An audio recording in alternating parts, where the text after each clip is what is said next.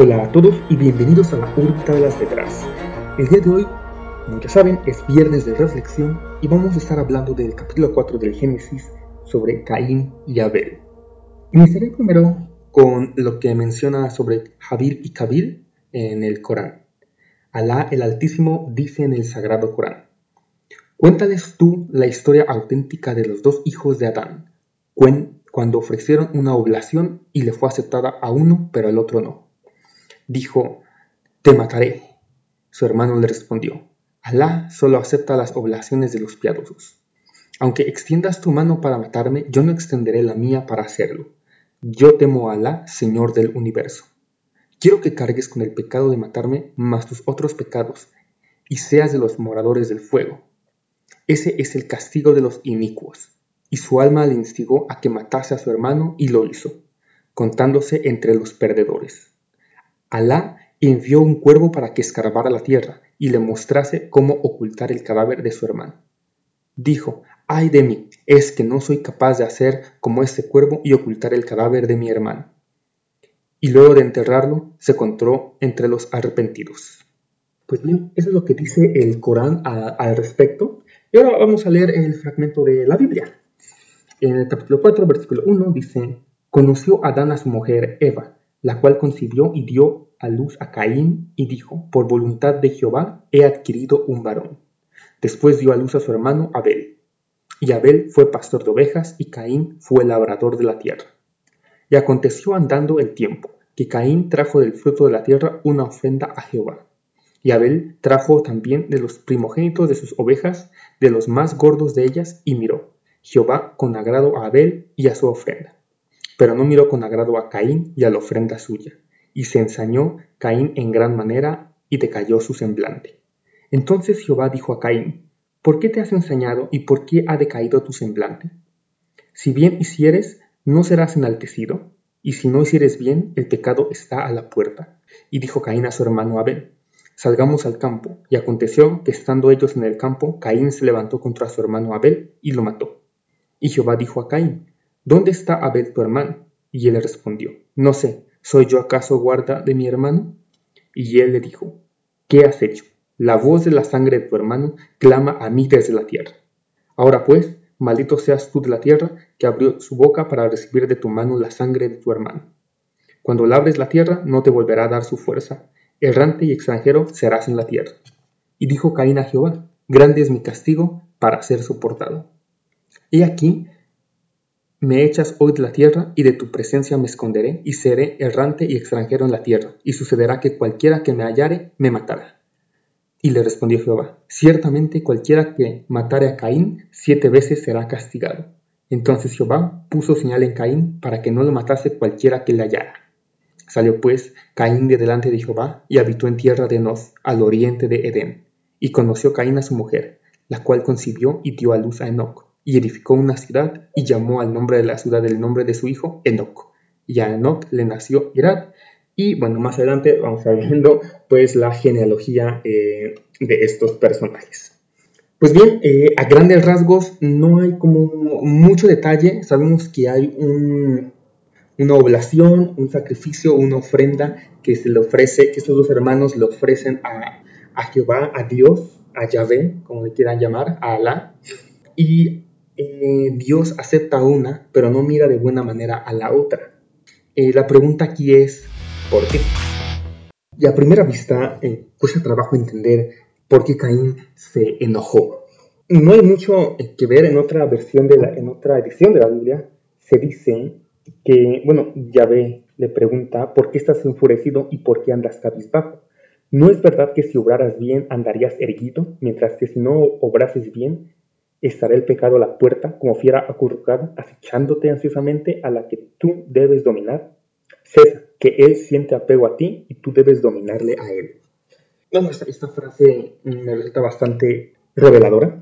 Mm, es cierto que a veces sentimos ira, sentimos furia, sentimos eh, eh, pues sí, una, una rabia que que es natural sentir como humanos, es un sentimiento que, existe y debemos eh, comprenderlo, pero como dice Dios, eh, pues sí, tenemos que que pues quizás no eliminar ese sentimiento, porque no ya no seríamos humanos si lo elimináramos, pero sí deberíamos eh, pues protegernos de ese sentimiento, saber que existe, eh, quizás eh, a veces podemos tener algún ataque de ira, pero entenderlo y, luchar porque la ira no nos domine, sino dejar que fluya. Pero seguimos en entender qué fue lo que motivó a Caín a, matar a su hermana. Es decir, sabemos que, sintió celos, ¿no? Sintió, pues más que celos, sintió una envidia de que Dios aceptara la, ofrenda de, su hermano y no la suya. Pero seguimos a entender ahora por qué no aceptó la ofrenda de, Caín. Eh, es muy extraño, pero haciendo un metaanálisis al respecto, se puede encontrar eh, en diferentes este, interpretaciones y en otros textos parece ser que Caín entregó una ofrenda, pues con las peores, eh, la peor cosecha que él tenía, y por lo tanto eh, esa, esa, cosecha no, este, pues no fue hecha con, con amor, por así decirlo, mientras que eh, Abel, pues lo que hizo fue matar a, sus mejores ovejas para ofrecerlas a Dios. Entonces, obviamente Dios aceptó la ofrenda de, Abel porque fue entregada con, con amor, es decir, sacrificó a lo mejor, lo mejor que tenía y se lo ofreció a, a Dios. Cosa contraria a, Caín, que quizás sí tenía buena cosecha y decidió mejor nada, más ofrecer lo peor para él quedarse con lo mejor, lo cual nos da ahora otro, nos puede dar otra perspectiva de que a veces, y no lo, no lo vamos a ver desde el punto de vista de ofrecer a Dios, sino que también lo que ofrecemos nosotros a los demás. Lo que, lo que también a mi parecer es que a veces tenemos que, queremos nada más ofrecer una parte de nosotros eh, en, en, alguna situación ya sea en el trabajo, en el amor o con la familia, y lo, ideal sería pues ofrecer eh, lo mejor de nosotros, ¿no? no solo una parte de nosotros. Esa es una interpretación, una reflexión mía, pero una vez más se le deja al, escucha que interprete por cuenta propia eh, esto. Pero, ¿qué más nos enseña esta, esta lucha o este fratricidio eh, o este asesinato entre hermanos? pues no es una historia aislada como tal, no es una historia única de la Biblia, evidentemente, es una historia que se ha visto repetida en varias ocasiones en otras historias y en otras eh, religiones y en otras mitologías también.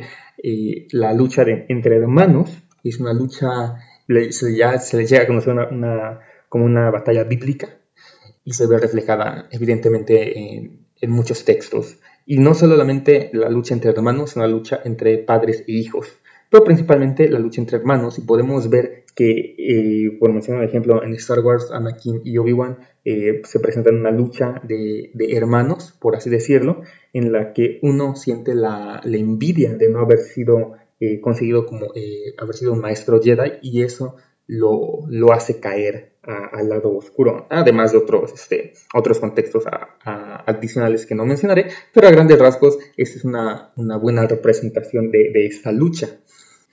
Y, y, vamos a ver eh, luchas de estas peleas en la Biblia, en historias reflejadas en, pues en, por ejemplo, Esaú y Jacobo. Eh, asimismo, también vamos a eh, encontrarnos con la, con la famosa parábola cristiana del hijo pródigo, eh, con un hermano mayor que recelaba la alegría eh, o la felicidad del padre al ver a regresar a su vástago eh, rebelde. E incluso Moisés comenzó una gran epopeya con su hermano adoptivo, el emperador de Egipto. Entonces, estas luchas que pueden terminar en, algo, en algo fructífero, algo bueno, y que también pueden terminar en algo, en algo terrible, como, una, como es el caso de Caín. También, pues va a haber varias este, pues, cuestiones interesantes a las que nos gustaría o a las que nos gustaría como eh, pues detallar más o intentar ahondar un poco más sobre, por ejemplo, a qué se refiere eh, Dios con que nadie podrá eh, matar a, Caín, ¿no? Cuando le dice, si alguien matara a Caín, Caín será siete veces vengado, como dice una versión de la Biblia, o como dice otra, este, será siete veces castigado. ¿Qué, ¿A qué se refiere con que nadie puede matar a, Caín? ¿Acaso esto, eso lo hace inmortal? Mm, porque en este caso nos tenemos que preguntar algo, algo filosófico, algo, algo más profundo en este sentido. ¿De dónde viene la vida y quién quita la vida?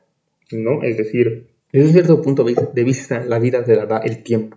Tenemos un cierto tiempo que cumplir en, esta tierra, entonces el tiempo da la vida y el tiempo también quita la, muerte, quita la vida.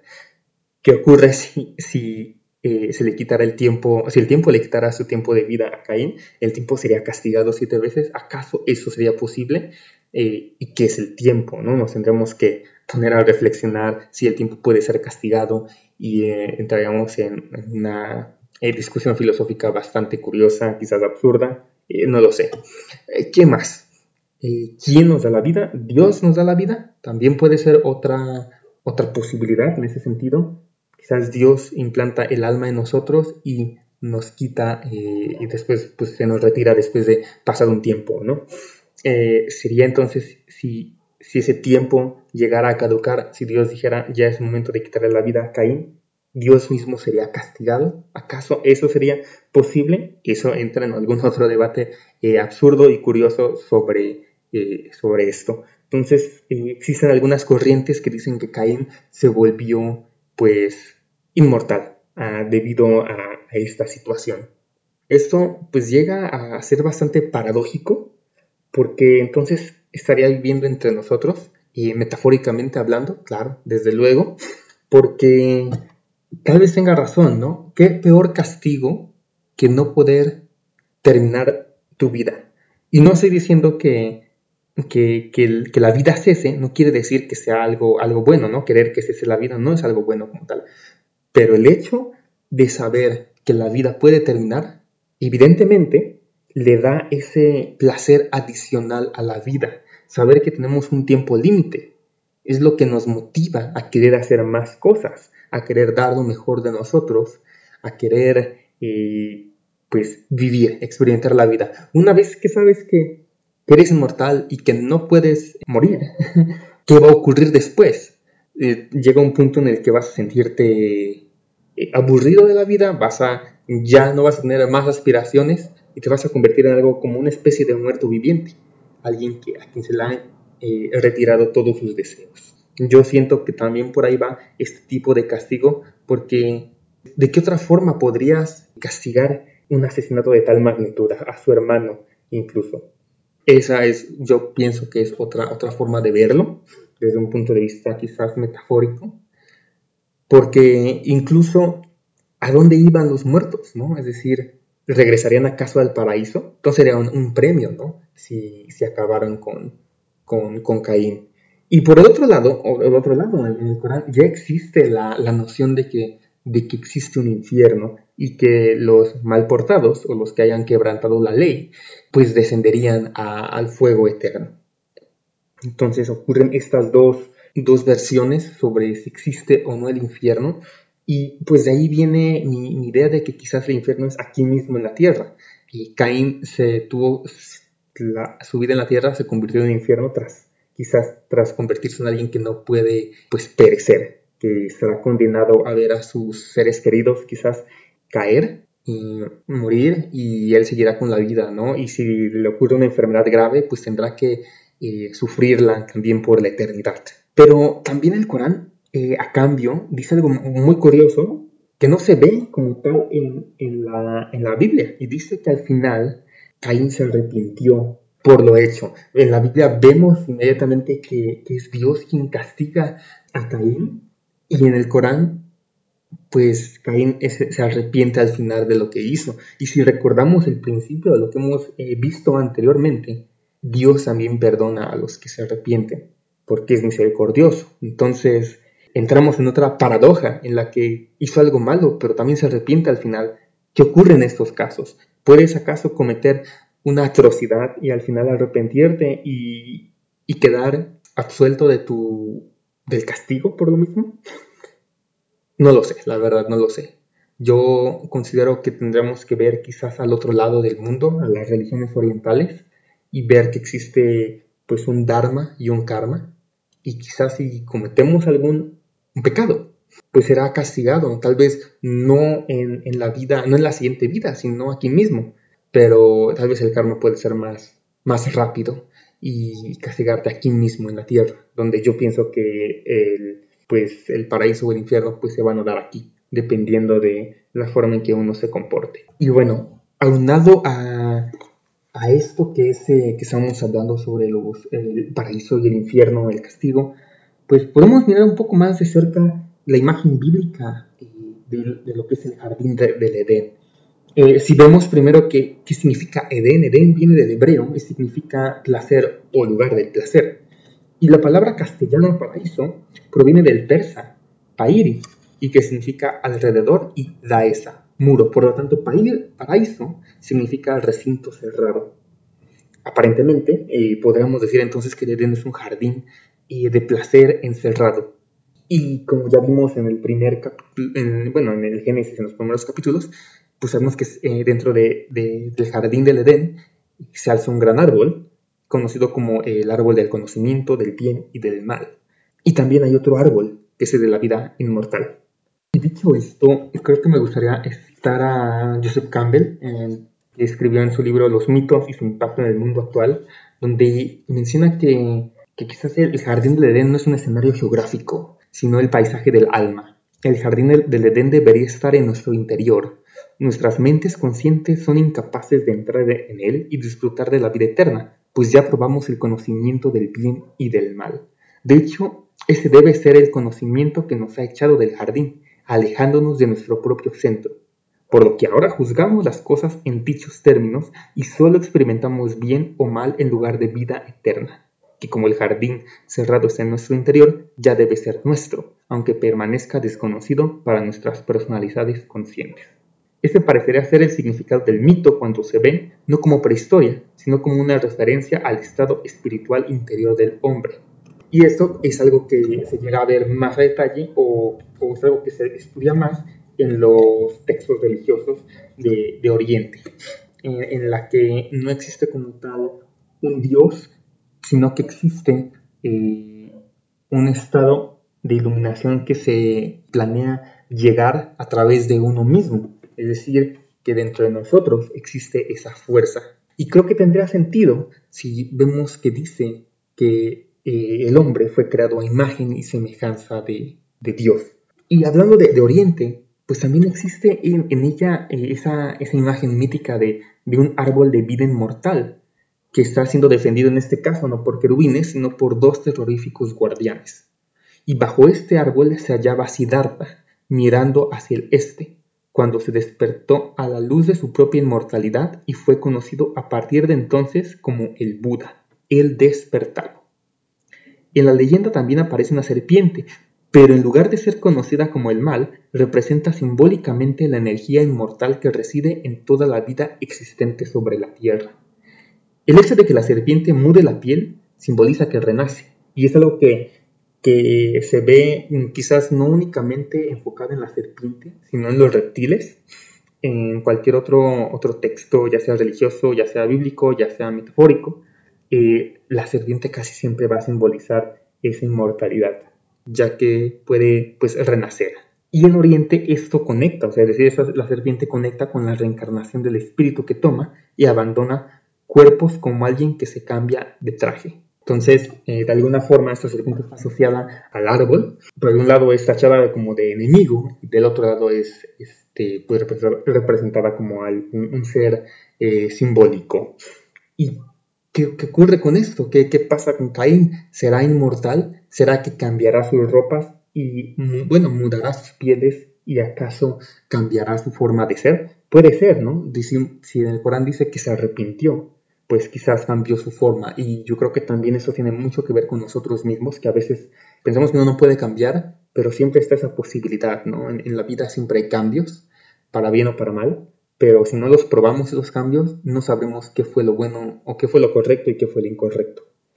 Y para terminar quisiera dar una, eh, pues una breve conclusión de, del profesor Fernando Canillas del Rey de la Universidad Alfonso X el Sabio, que se encuentra en Madrid, y en donde habla sobre la iconografía del primer fratricidio. Y en, su conclusión considera que es, esa literatura que relaciona la muerte de Abel como prefigura de Cristo ya que es la primera víctima inocente de la humanidad. La ofrenda que hace a Dios es también una prefigura de la Eucaristía. Y, lo que vemos es que Abel está o, pues, dando una ofrenda con un cordero. Y bueno, ya veremos después eh, el, significado, el simbolismo del cordero de Dios. También Abel es emparejado con Abraham, que es considerado sacerdote por la exégesis judía, y está con su hijo Isaac, que prefigura a Cristo como víctima inocente. Y con esto pues, estaríamos terminando este viernes de reflexión. Considero que y tocaron varios temas y algunos que hacen referencia a las reflexiones de los viernes anteriores, pero que pues consideré importantes o pertinente ya es mencionarlos en esta ocasión para pues darle conocimiento pero reflexionando y que puede pues traernos otras perspectivas al respecto.